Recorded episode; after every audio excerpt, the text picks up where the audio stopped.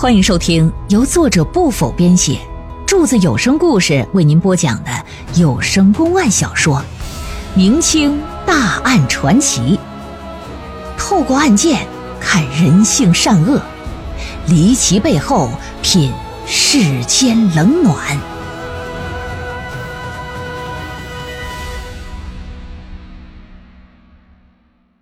海公案之寡妇被害第五回，一来二去，这荷花也不是个傻子呀，心说你张志恒今天破衣服，明天坏裤子，你就差把裤衩子给我送来了。你小子是醉翁之意不在酒啊！嗯，当张志恒再来的时候，荷花笑么呵的就问：“哟，怎么着啊？今儿个衣服又哪儿坏了？”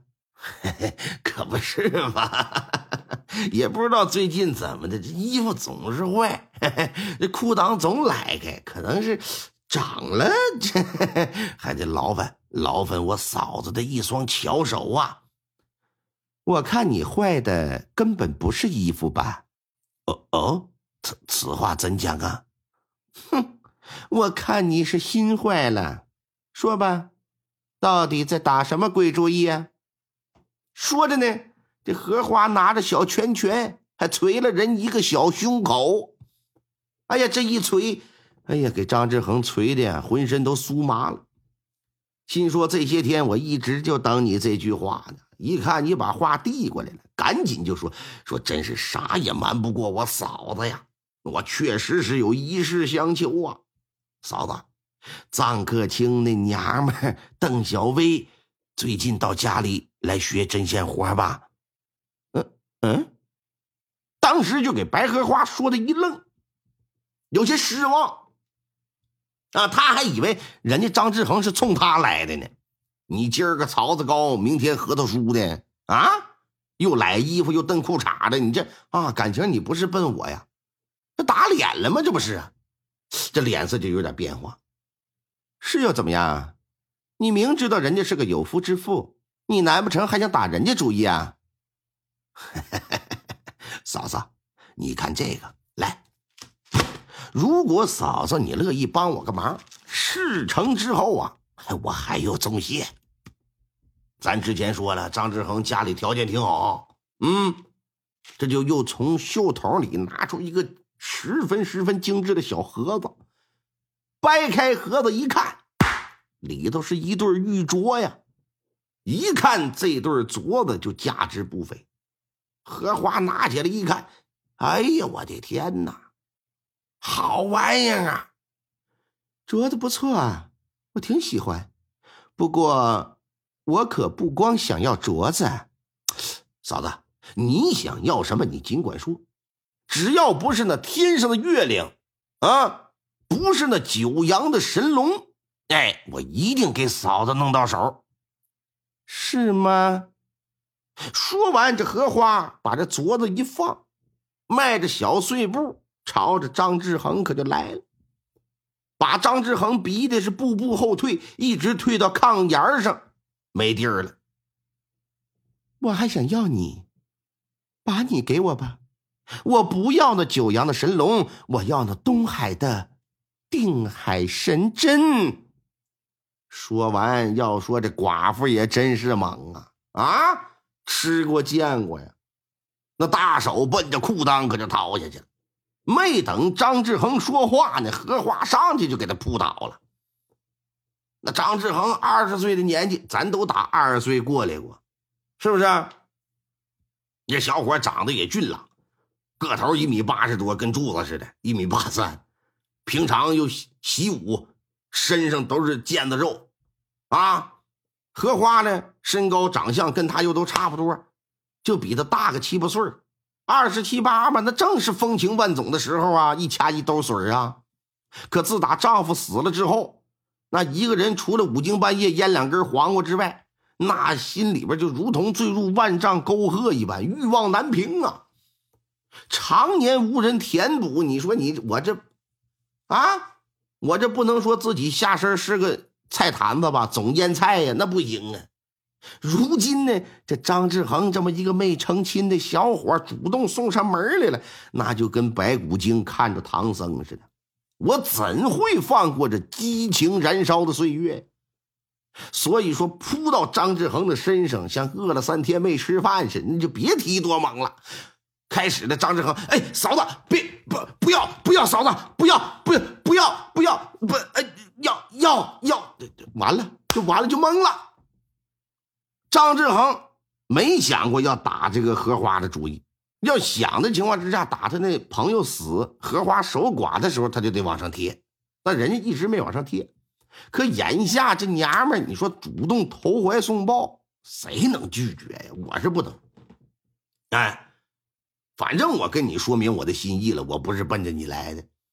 哎，你要不介意呢，你打个牙祭，嗯，填个空，哎，这反正也行啊。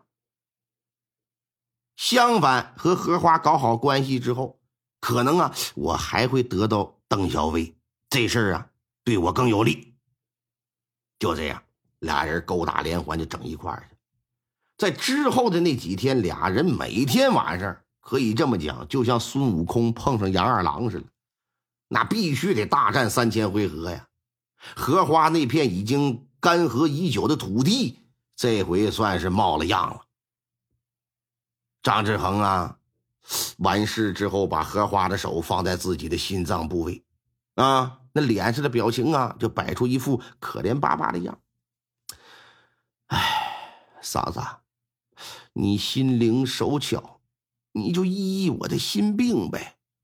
什么意思啊？当然是邓小薇的事儿啊！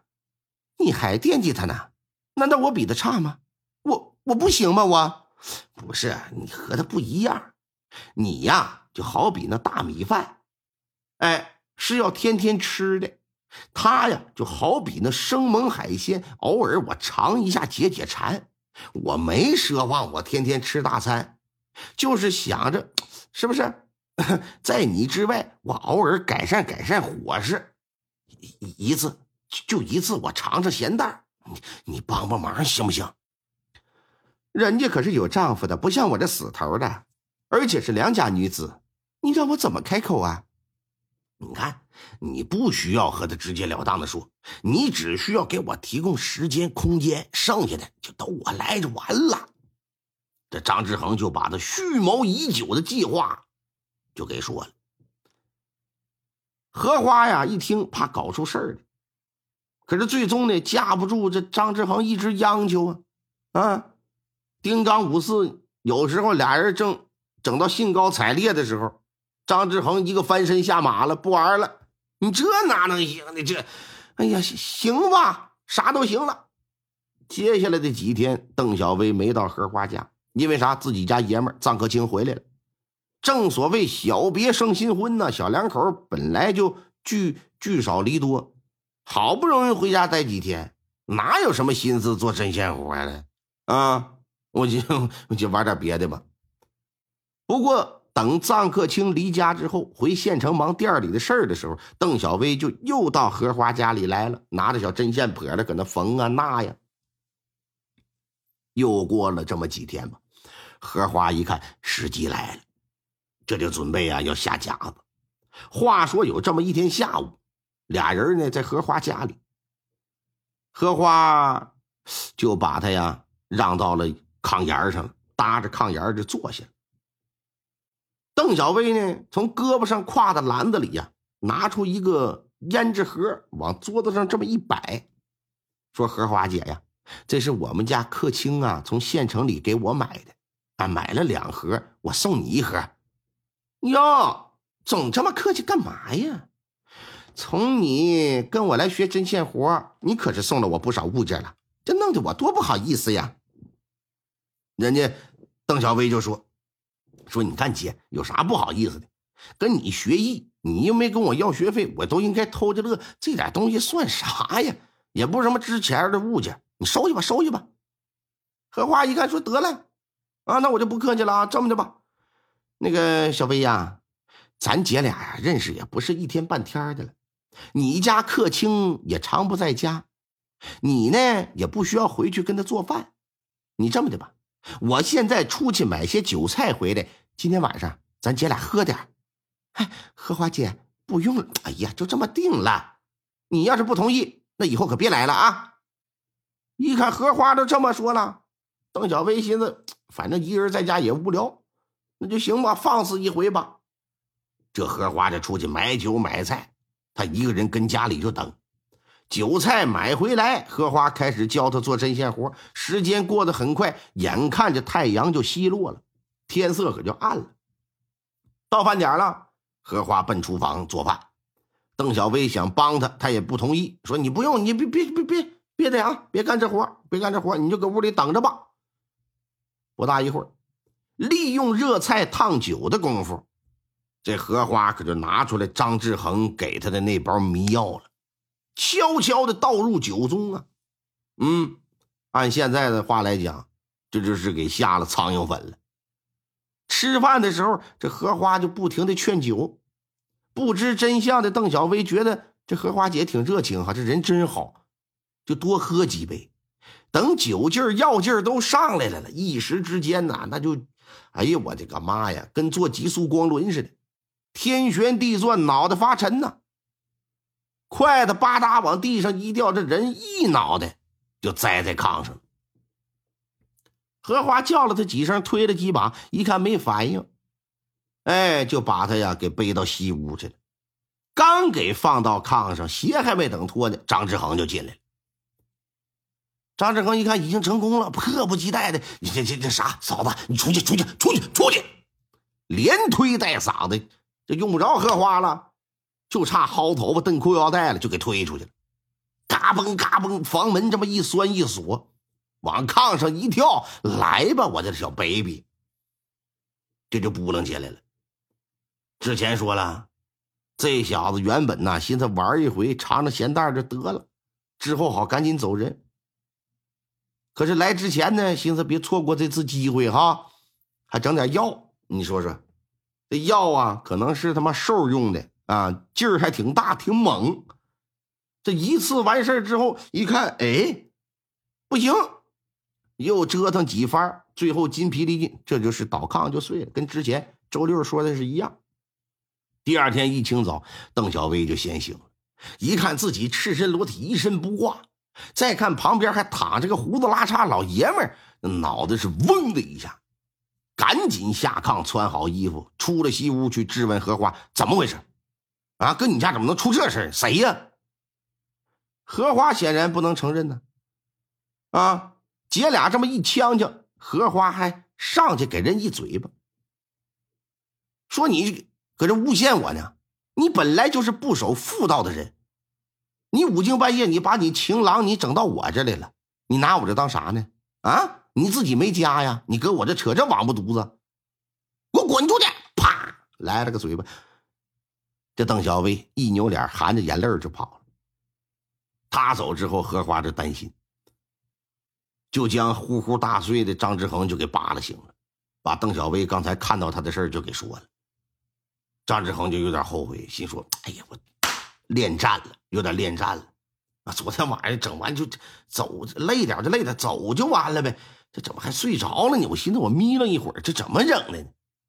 但是也没觉得有什么大不了的，他认为。”你这事儿是个丑事儿，那封建社会老娘们能往外声张吗？他指定不能说呀，你说出去对他没有任何好处啊！一旦让他家爷们知道了，人家都得休了他。就算他爷们不计较，是不是？只要荷花不说，谁又能证明昨天晚上他不是自己心甘情愿的呢？而且他和邓小薇是在荷花家发生的关系，说是邓小薇通过荷花勾搭他，这也完全可以呀。怎么说怎么有理。荷花一听这话，认为挺有道理的，心里一下就踏实了。不过呀，心想这事儿他妈的怎么整呢？自己呀，总归像是吃了点蛆似的啊！要张志恒弥补他。张志恒表示说：“你别的，我就尝了个咸淡，你呀还是我的大米饭，我还得天天吃呢。那什么嘛，你心里不得劲儿是吧？我过两天上县城，我给你买几样首饰吧。”这邓小薇就跑回家，趴炕上就大哭一场，非常痛恨这个荷花和张志恒，又不想把自己被奸污的事儿告诉自己的丈夫，甚至还想到县衙去告状去。可最终冷静下来一想，一旦把事儿说出来，产生的后果可能对自己不利，这人就犹豫了。如果说再让他琢磨琢磨，他一定会选择打碎牙往肚子咽。可偏偏就在这时，家里来了两个人，还不是别人呢？谁呀？正是他的两个同胞哥哥邓胜和邓凯。听众朋友们，本集播讲完毕，感谢您的收听。